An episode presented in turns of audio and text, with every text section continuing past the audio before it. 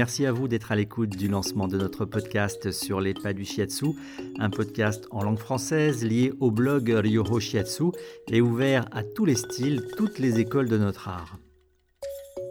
Ryoho Shiatsu, certains connaissent déjà, d'autres non. C'est l'occasion de faire le point avec le fondateur du blog Yvan Bell. Bonjour Yvan. Bonjour François Olivier et bonjour à tous les auditeurs, tous ceux qui nous écoutent. Je le précise, je m'appelle François-Olivier Louaï, chef sushi à Tanger au Maroc et j'ai le grand plaisir de réaliser ce premier épisode de podcast.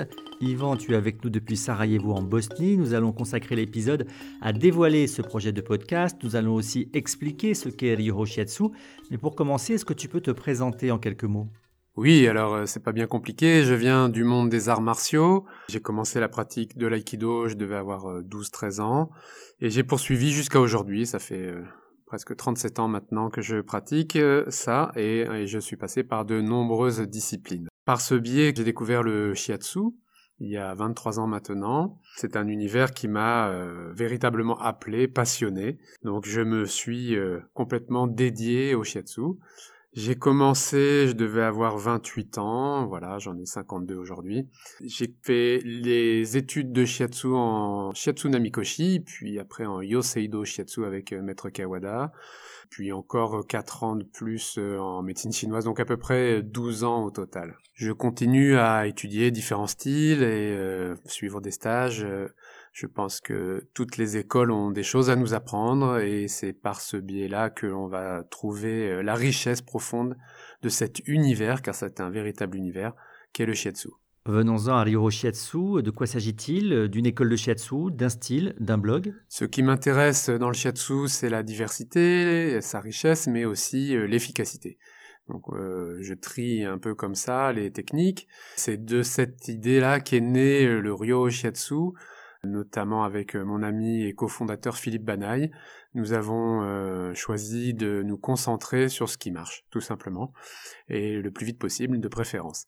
Cette approche-là nous a donné une idée un, peu plus philosophique, et notamment de créer ce blog qui commence à être connu, avec environ 10 000 visiteurs par mois. L'idée, c'est l'unité de toutes les approches plutôt que la division. Et c'est ainsi que petit à petit, euh, ce blog ferait son chemin parmi l'univers médiatique du shiatsu.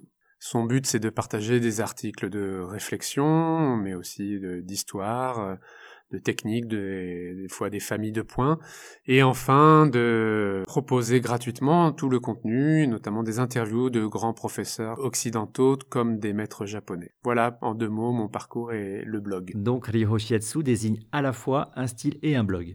Alors, comme je viens de le dire, c'est deux projets complètement différents. D'un côté, il y a effectivement un style qui est issu de nos expériences relatives à Philippe et moi, qui consiste euh, essentiellement à s'enrichir du monde des arts martiaux, à la connaissance aussi de la culture japonaise. Ça, c'est le côté euh, pratique, scolaire, on va dire.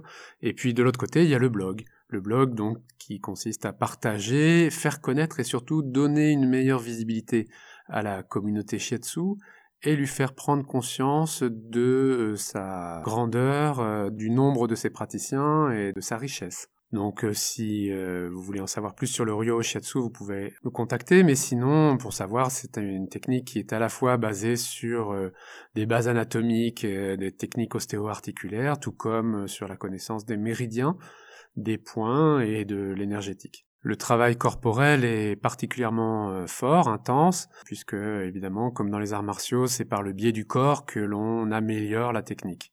Cette approche-là, d'ailleurs, intéresse de plus en plus de gens qui euh, cherchent à nous rejoindre, et c'est très bien comme ça. Donc, euh, on peut comme ça continuer à plonger dans l'art thérapeutique qu'est le shiatsu.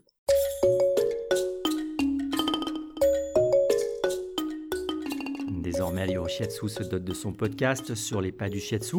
Ravi de faire partie de cette aventure.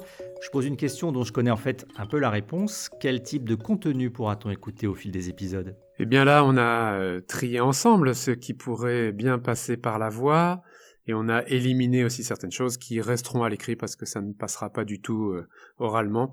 Juste un exemple, par exemple les familles de points, hum, ça va devenir imbuvable à écouter, donc euh, ça restera euh, sous forme écrite.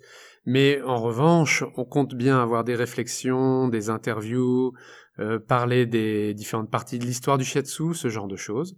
Et en fait, comme on démarre cette aventure là aujourd'hui, on se laisse la possibilité de faire constamment évoluer ce podcast.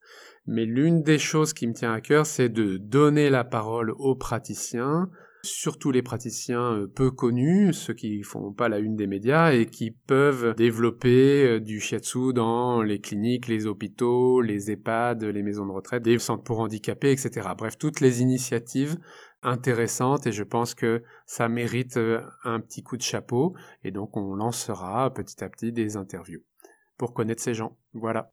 Nous serons plusieurs à intervenir pour nous répartir le travail et également varier les voix de ce podcast. Est-ce qu'on peut présenter l'équipe? Oui, alors le mieux là, c'est que je les laisse se présenter, donc je me tais. Voilà.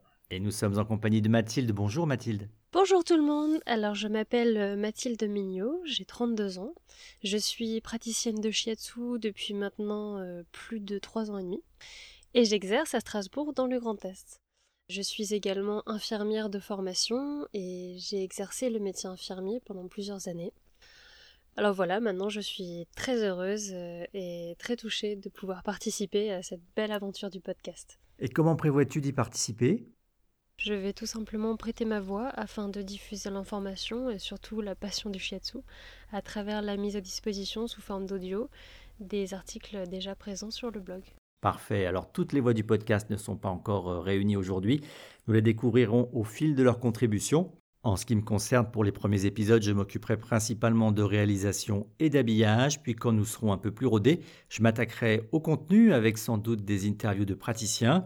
Merci Yvan et Mathilde, merci également à vous de votre écoute. Nous nous retrouvons bientôt, je l'espère, pour le prochain épisode, consacré cette fois véritablement au shiatsu.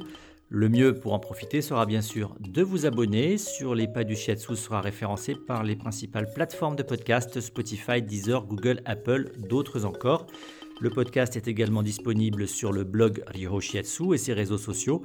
Un blog maintenant en six langues et riche de nombreux contenus, réflexions, savoirs théoriques, interviews de grands maîtres. Bref, un incontournable de tous les shiatsushi. Petite mention pour Peritune, à qui nous devons l'habillage musical du podcast. A très vite